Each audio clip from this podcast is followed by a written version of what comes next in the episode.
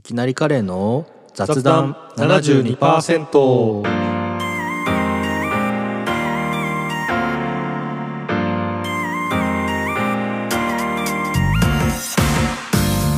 あのオープニング変えるんですか？あもう始まってるのか。そう。えそうでもいろいろ考えた時に1月このあれじゃ間に合んねえんじゃないあ間に合うか。オープニング変えればいいのか。うん。あちょっともう一回やってもらっていいですか？あどうする？あ分かった。オープニング変えるんですか？オープニングのあの雑談72%のコール。はい、はい。変えましょうよ。あじゃあ後で撮りましょう。はい。はい、ということであのですねようやくですね絵を見る技術っていう本があのしげる会社員さんから教えてもらいまして読んだんですよちゃんと。買って、なんかずっと読まなきゃ読まなきゃそう読まなききゃ読まなきゃって引っ張ったんですけど読みました。でですねあ、まあ、結構これに書いてあったことはなんで名画は名画と呼ばれているのか？ゃうん。でそれには一応ちゃんと理由があってうん。とかね。絵を見る鑑賞のポイントはこうですよとか。でそういった見る項目っていうのは、まあ、構図であったりとか色であったりとかあとはなんだろうな、まあ、経年劣化によるなんていうのその絵の具の変化とかも一応あったりとかね。あとはその美術史と呼ばれるものがあってだから一応なんとか期なんとか期なんとか期ってあるわけじゃないですか。だからその期にはこういうのが重んじられててけどそれに反発した人が新しい時代を築いて、はい。みたいのが一応あってっていうなんかそういうちょっとした知識うん。が書いてありましてだから名画をまあ本当にねなんかそこまで考えて作られたのかはちょっとまあ作られてるとは書いてあるけど、うん。まあそれは分からないけどけどだからこうやって説明されるとはい。めちゃくちゃなるほどなと思うわけですよ。まあ例えばだから左右のバランスとかね。例えばその人ってやっぱりこうまっすぐ線が引かれててうん。それが真ん中にあったりすると落ち着くわけじゃないですか、とかなんか大きいものとちっちゃいものが絵に描いてあった時に名画っていうのはあのモーメントが釣り合ってるような感じになるわけですよ。はいはいはいこれわかんないリスナーもいると思いますけど大きいものは端っこちっちゃいものは真ん中もしくは大きいものは暗かい暗い感じで目立たないでちっちゃいものは白かったりして光ってると大きくて存在感があるけど暗くて目立たないちっちゃくて存在感はないけど明るいってなったらそこでバランスが取れてたりするわけね。なんか振り子が釣り合うじゃないけどそうそうそう。まあこれをね、まあ一種の力学のモーメントって言ってますけど、とか、色も昔は青が貴重だったから、その青を使ってたら高貴な人とかめちゃくちゃ華やかが出る。で、今でこそさ、こう青と黄色とか青と金みたいなのはすごい華やかさが出るような色で今でも使われてるしとか、赤っていう色はまあそれも後期の表したりとか、なんかそういう、なんていうの、組み合わせがあったりとか、配色のバランスとかね。あとは絵のリズム？なんかすごい、なんていうんだろうな、この、なんか、ものがいっぱい書いてあった時に、こういう風に視線誘導されてるとか、実は。で、名画っていうのは、人の視線を追っていくと、絵が全部見れるようになってたりするらしいのほうね。ほうほそういうのが書いてありまして、美術館行きたくなったわけですね。うおーめちゃくちゃなんか今話してるもう面白そうだねいや、そうなんですね。読んでください。置いてきましょうか。あ、借ります。僕も呼ばせていただこうかな。なんかすごい、黒魔術書のような。あまあね、あの、ちょっとあの、カバーを外してるので。ああ、内側ね。はいこんな感じなんですね。はいということですね。ちゃんと読んだぞと。読みました。はいいや、よくいい本でしたよ、普通に。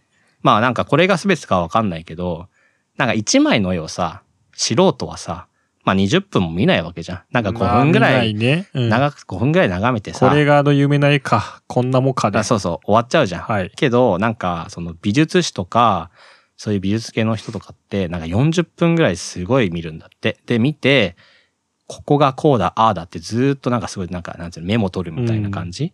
で、そういうふうにすごく見ていくと、めちゃくちゃいろんなことに気づけるらしいわけよ。例えばだからさっき言った視線誘導があっちゃこっちゃしてるとか、実は、そのなんていうんだろう、こうなんか光の流れがこっちに行ってるとか、はい。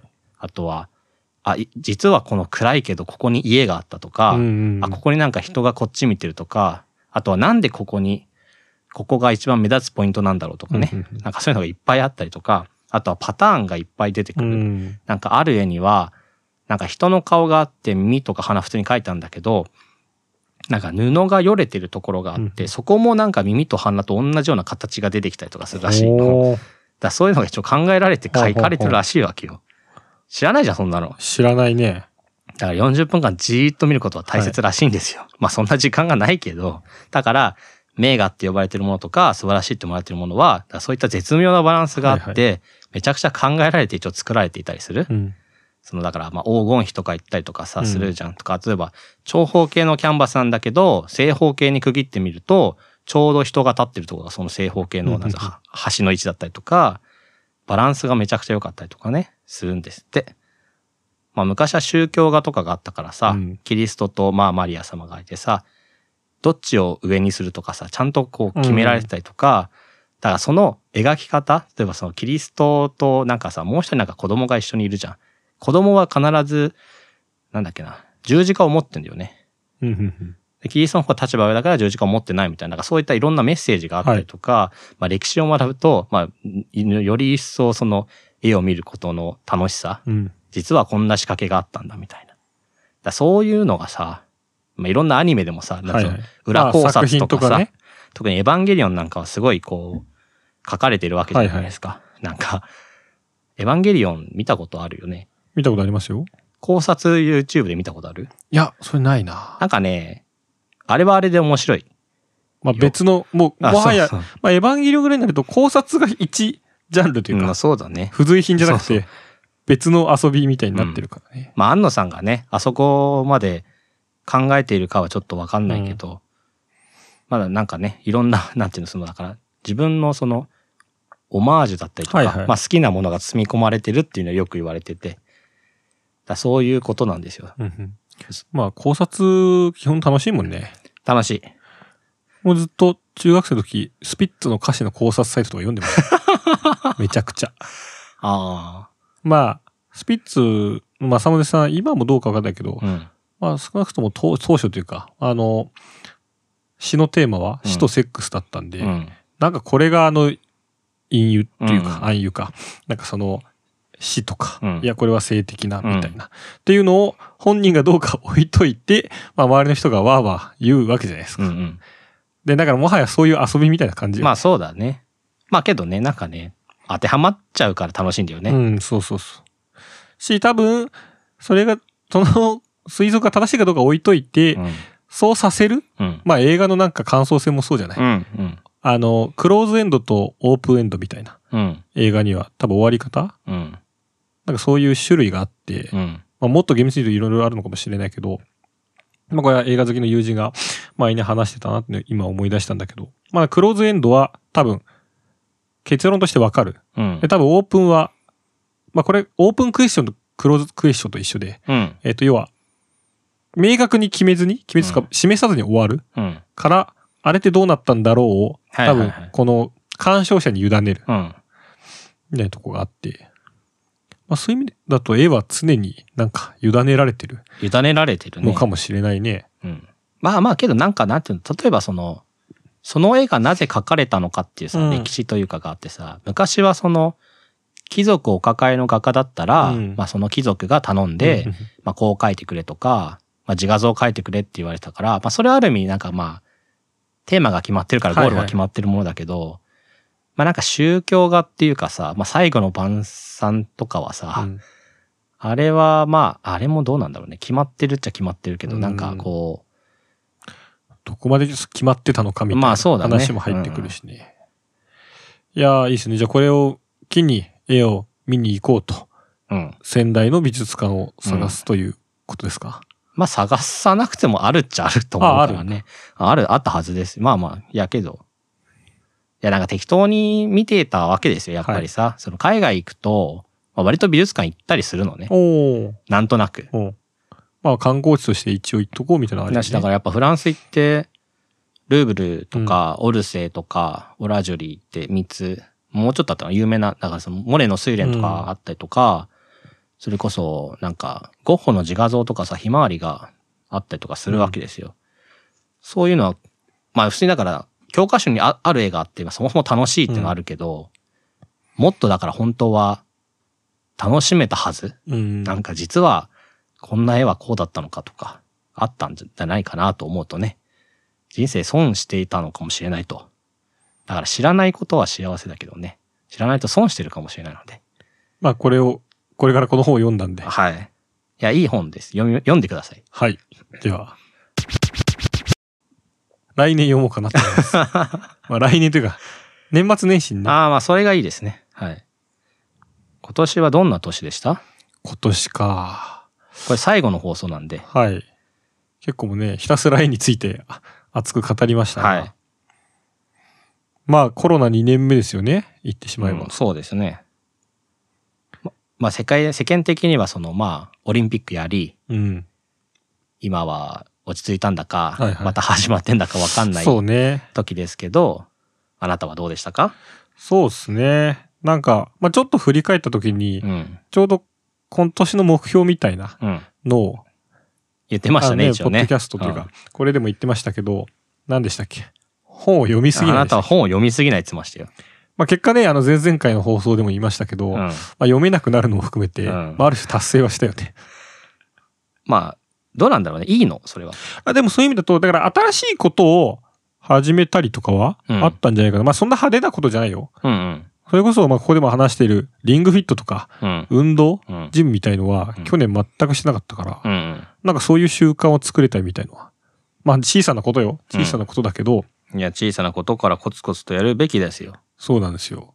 なんかね、やっぱ新しい習慣作るみたいのはうん。結構楽しかったかもね。そういう意味だと、なんかあんま激動とかうん。派手さはない一年でしたね。そういうなんか細かい自分の中の生活がみたいのあったけど、それこそあなたは激動の連続だったね、きっと。えそうよ。だって、就職して、退職して、うん 3ヶ月で退職して、引っ越して、見知らぬ土地に。うん。で、転職して、で、クソみたいな 農家やって、はい。今ですよ。あと結婚式もね。ああ、そう、結婚式しましたね。クソみたいな農会はなくていいよ。今の一年の振り返りには。いやー、なんかやっぱさ直近なだけだから。いや、そうそう。なんか結局さ、直近なことがさ、比重が大きくなるわけじゃん。うん。なんかもう、正直転職したのとかさ、一番最初に就職したのとかなんてさ、うん、正直今年なのかみたいな気持ちになるわけよ。ああ、それぐらい、まあ4月とうん。7月ですか？うんまあだからそうだね。あの時は忙しくてラジオが聞けねえとか言ってたからね。ああ、そんなこと言ってたね。もう今はね、あのリモートなんで、その、ラジオ聞きながら何でも仕事はできるんですよ。はいはい。あとはね、結構、まあそのちょっとコロナが落ち着いた隙を狙って、うん沖縄行ったりとか、うんうん。まあ福岡、神戸ね、行ったりとか。で、なんか長らく会えてなかった人と会ったりとか。まあ去年多分旅行多分全然しなかったから、うんうん。いわゆる GoTo トラベルとかでもうん行ってなかったから、なんかそういうのできたのはすごい良かったね。今後しますか？来年はどうするんですか？そういったこともしたいんですか、ね、ああ、でも、だそれこそ行ければ、うんまあね、ヨーロッパとかちょっと行きたいなと思ってるものの、今ね、怖すぎるよね、ちょっとね。でも、ある種一生、あの繰り返しならうん、どっかを狙って行くしかないのかなみたいな気持ちもあるわけじいや、確かになんかさ、正直ヨーロッパってさ、変わりそうになくない？ゃん。うん。あだから常に、どっかがやばい、うんどっかが平気をこう、ボコボコ、うん。なんか繰り返してる。うんただ日本と違っ、て、動機は取れてない国ごとのリズムが。動いてるからそうよね。あそこはね、大変よね。で行く人の話聞いても、うんどこの国だと隔離がないとか。はいはいはい。だそっから入って、まあなんかうんぬんかんぬんしてだ。からそれができちゃうから良くないんだよね、多分、まあ。ね。まあまあ別にね、まあいいですよ。いいですってか、まあ俺は行きたくないな。ちょっと怖すぎる。また戻ってきた時に、うんどんぐらい隔離されるかとか、あとは、隔離される部屋がさ、なんかよくネットでも上がってるじゃないその、めっちゃいいホテルと、うんえっと、なんか本当かなり狭くて、うんとかもなんかあれも運みたいな話だから、しいきなりね、帰りの便は取らせませんみたいにさ、うん行って撤回とか、そうそうそう。なんか激動の動きがあるから、そう。なんかそんなにリスク取れないなってちょっと思っちゃうね。もはや読めないね。いやまあそうなんだよ。いつまで終わるかかるかわからないから、うん行っちゃえばまあ戦略として正しいというか、まただまあちょっと、あのーまあ1、2月とか3月ぐらいあ、に、うん。まあ長めの休暇を、休暇っていうか、まあ会社のね、うん。その制度で取ろうかなとは思ってるんで、うんもしヨーロッパ行かなかった場合、んマジで何しようかなみたいなのは問題になってくるよね。福岡に住みなさいよ。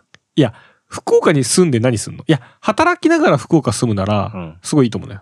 だから副業でも何でもさ、福岡にいながら、ら結局働くってことでしょ？そう。うん。まあ、それも一つの選択肢かそうそう。もねだ。からそこでリズムを作って、うん。周囲の友達を作りながら、うん福岡に住んでいいような、なんていうの、心持ちになる。あで、じゃあ、一回福岡行こっかみたいな気持ちになれればいいよ。いきなり行くのと、あ。うん。なんかハードルがさ変わるじゃん。あ、そうだね。まあ別に、いつまで別にあなたは今の会社にいるのかっていうのと、いつまでね、はいは今の家に住むのかっていうのはね。まあ、引っ越しはね、ちょっと最近内見とか。そう、君はそんな保守的にいるのかってなるわけじゃないですか。まあ、だからそういう意味だとそういう動きはう、ん。多分、きっとしていきたいでしょうね。まあ、今月今月というか今年にはできなかったことだ。まあそうだね。まあ、いっそね、その、外的要因でね、うん仙台行っちゃうぐらいの方がね、いや、そうなんだよ。ある種面白さはあるけど、俺は絶対その、なんていうの、その、地方に住もうっていう気には絶対ならないから、まあ引っ越そうはなるけど、まあそれもだってさ、なんていうの、その、東京で言ったらうん、中野住んでたけど、じゃあ、ね、山手の内側に一回住みたいからそっち行くかとか、そんぐらいの話ですよ。それ以上はちょっと無理だね。ただ、あ、その、別に生かさなきゃいけないかどうかはうん別に別の話だけど、うん全く仙台うん。を生かしてる感じはしないよね。そう、しない。いや、だからそうなんだよね。その、いや、なんだろうね、仙台を生かすってどうすればいいんだろうね。いや、今の福岡みたいな話よ。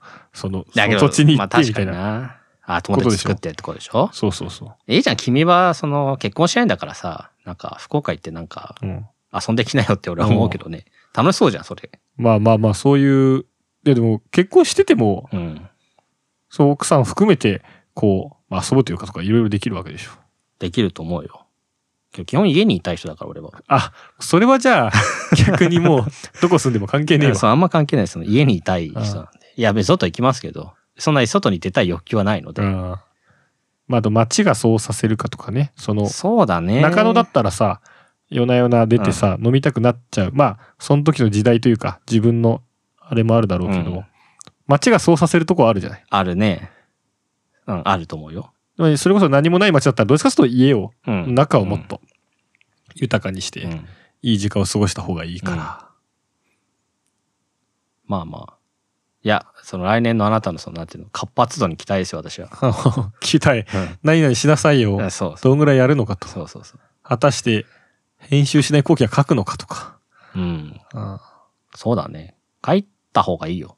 おこの前書こうと思ったんだけど、あ、でも来年からって言われたから、じゃあ来年にしよっかって。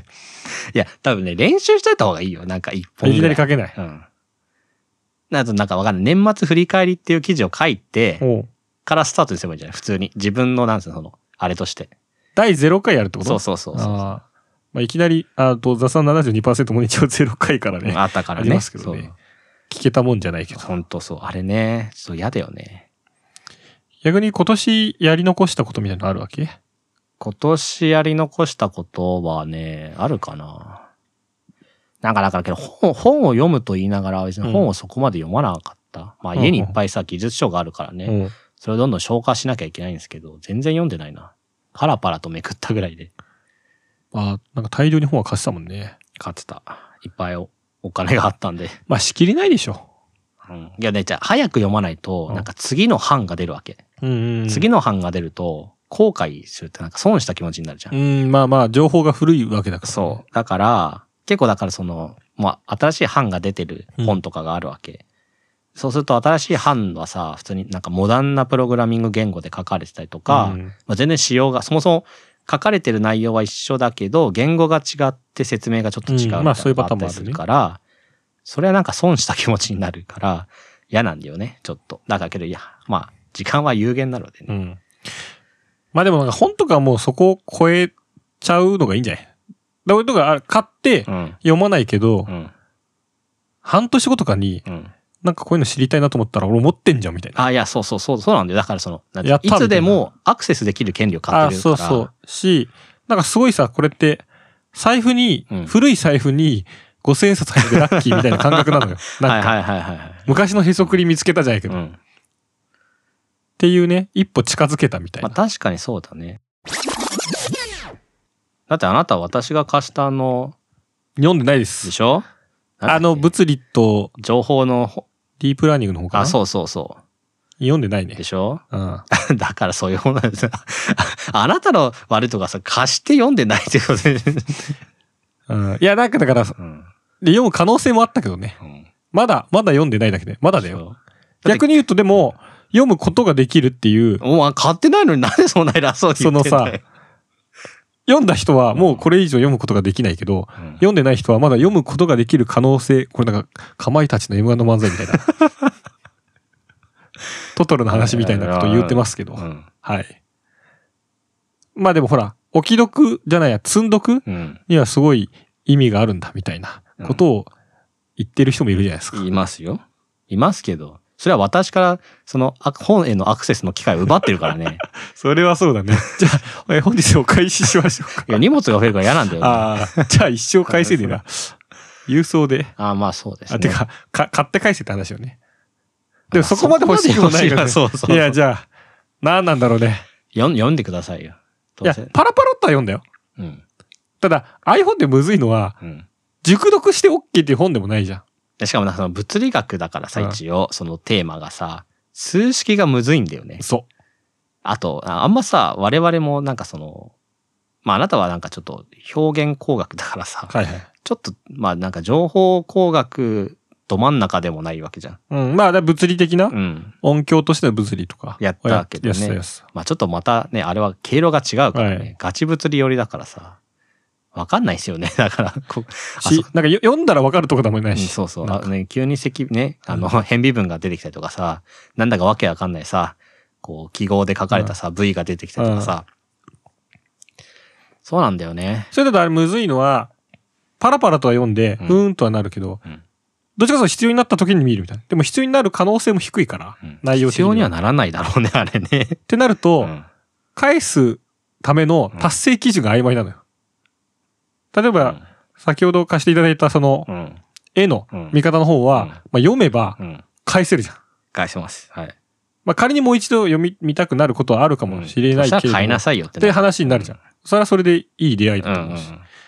そういうそこのなんか基準が曖昧だから、え、けどじゃああれはさ、うんもっときたい本なの、難しい話だね。そうじゃん。一回パラパラ読んでさ、雰囲気つかめたんでしょ、うんだからあなたは本屋でさ、うん試し読みをしたと同じじゃん,、うん。買う気になったの？うん、なってない。じゃあ返しなさいよってなるわけじゃん。でも荷物がって言われちゃう そと。うそうそう。またじゃあ帰、取りに来た時、はい。ちょっとじゃあ、取ります。ますねはい。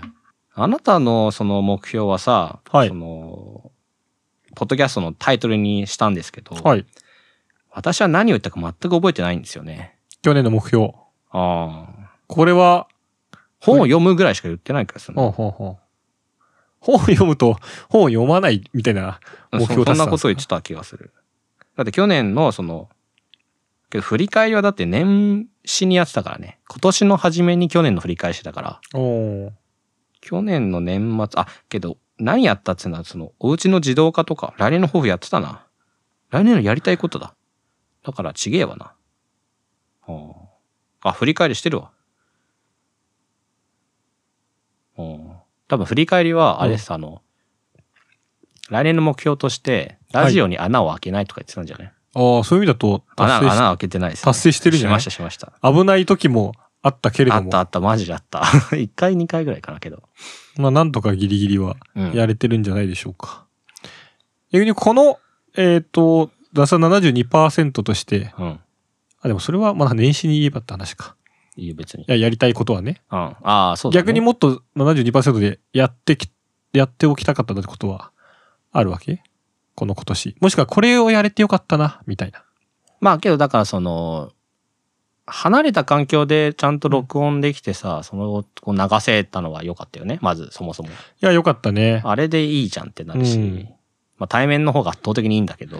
まあでも逆に週1収録という、こう、リアルタイムなまあそうだ、ね。リズムを作ることはできたよね。まああとはちゃんとその話す内容を事前に決めて喋るというね。うん。あのいい流れを作れた。よう、ようやってたわ、最初。本当本当そあとあの、奥さんの奥さんが来て、う。うん。えっ、と、突如、あサプライズというあか、そうそう。えっ、と、転勤を告げられるっていうのは、ああいうのは達成できましたねそうだ。からあれ、フォーマットがなありましたから、はいはいお互いだから何かがあったら、何も言わずに、その当事者が横にいて、はい。どうなんだろうね。あなたにさ、お互い同士では分かってるさすがに。いや、お礼初なのか、うんその、オックも知らねえとかでうん、だいぶ話変わってくるけどね。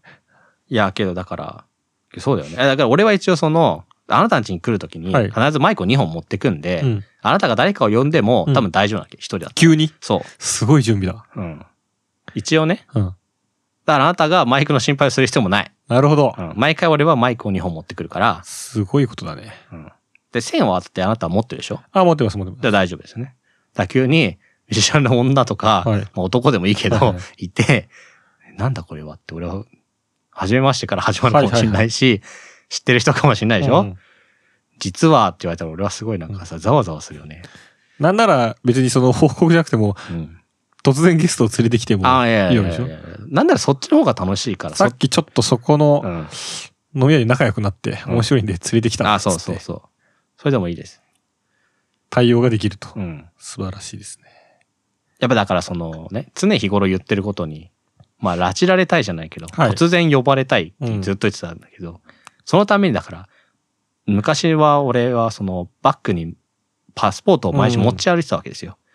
その、いきなり海外行ってもいいよね。うんで、一泊分、そのできるように、ちゃんとそのなんかパンツとか靴下とか下着は持ってたわけ。うん毎日ねそれす。ごいけど。まあ、終電逃すね、そうパターンとかあるから。だら歯ブラシも全部とか、うんあとその、シャンプーセットとかも全部持ってた。うんで、パスポートもあるから、うんまあ最悪海外行ってう、ん。買えばいいや、みたいなのがあったから、それと一緒ですね。用意して、3人いてもいい。まあ4人だと困るんですけど、はい。そうですね。まあ、そういう突然のうん。事態にはいつでも備えられるようああ、にしてますで対応できますよ。乗り込み歓迎。はい。ぜひ。あとは、ステッカーも作れましたし、ね。あ、そうそうそうそう、ステッカーね。あ、そうだから、パーカー作りたいねって話したよね。ああ、そうね。次のグッズ何か可愛いのって言ったらね、うん。パーカーいいよね。だから、なんかもう第三の女にさ、許可なしにさ、うんいろんなさ、あのステッカーとか作っていいのかな？いいんじゃないじゃあ作りますね。うんあ、なんだっけ？なんかさ、えっ、と、DMM じゃなくてさ、DMM だっけ？すずりそうそうそうそうそう。あれでさ、パーカーとかさ、いろんな作れんじゃんあ、。作れる作れる。あれ作っちゃおうかな。いいじゃん。まあ、売り上げたらまあ、第三の女に渡せばいいか。うん。まあ、そんな、まあそうだね。手間賃多少もらうけど。それでいいんじゃないですか？いろいろ作る分には。じゃあ来年は作ります。はい。やりましょう。ちょっと買ってください。だ多分今、やりまし来年やりましょうリストがちゃんと整理しとく必いや、いや要があるな。けど、すずりは全然、全然やる、やるんで。ああ、まあ、うんなんか自動でやってくれるやつだもんね。そうそうそうそう。だからやりますし、その、まあゲスト呼ぶ呼ばないはまあ、小屋の手腕にかかってるので、はい。ね。ちょっと小屋の仕事を徐々に増やしていかないとさ、いけないしね。任せてください。オープニングはどういう風にするんですか、それで。あーあ、でもこれはだから今回じゃなくて次からだからね。そうん。いや、普通にう。構想あるの？構想？構想は、もなうこのさそうな放送終了後に じっくり考えますかあ、そうなんですね。はいわかりましら。構想はすごいよ。もう、た。あ壮大な。あ。うん。音楽は変えない。変えない。ああ、あれのままで。びっくりしちゃうから。まあ、オープニングとエンディングはね、変えなくていいけどね。途中のなんか、ジングルとか、なんつうの？あれでもあんま変えるほどの、すごい。なんかさ、その、他のポッドキャストとかだとさ、なんか、無駄にちょっと凝った、なぜ例えば、オードリーじゃなくて、まあ、その、オールナイトニッポンとかでもさ、ジングルあったりとかさ、あとは、ハライチのターンとかだとさ、ああ、凝ってるね。そうまあなんかじゃあちょっと尺長めのやつでしょそうそうそうそう。あれ作ってよ、じゃうん結構あれ気入ってるけどねあ。う。ん。だってに1分30秒ぐらいある？あ、まあそうだ。まあそんな15秒くらいとうんかいいけど、いいじゃん。作った後あれ使い回せばいいだけども。まあ確かに。そんぐらいはできるでしょ。そんぐらいはできるんじゃない？うん。なんならやってほしい。はい。やってそれは次からじゃないけどね。いや全然あの、なんか、来年中で、どこ、来年中の、はいあの、その、上半期、いや、上四半期ぐらい。ああ、結構。1から3月ですね。まあ、そこでやんないともうやんないだろう。でしょ？うん上四半期でやりましょう。上四半期。い上四半期っていうのかや、四半期が。なあ、じゃあ次の四半期、3月までにやって。はいはい。19。うん、1919。19ってそうなの ?19 って言うとあれだよね。なんか普通はさ、4月か。いやあ、開始した時から3ヶ月後でしょ。ああ、そうか。我々開始したの8月とかだかまあまあ、それはら、やめましょう。分かりやすいところでいいんじゃないですか。じゃあ来年の19で。はい。ということで、実雑談72%ではまあ欲しいグッズとかやってほしいあまあゲストはい。まあけどわかんない聞いてる人が必ず我々の身内じゃないからねまあまあいろいろと募集します。乱入しかり。はい。えっ、と本年も聞いていただきありがとうございました。ありがとうございました。来年も何卒よろしくお願いいたします。それでは良いお年を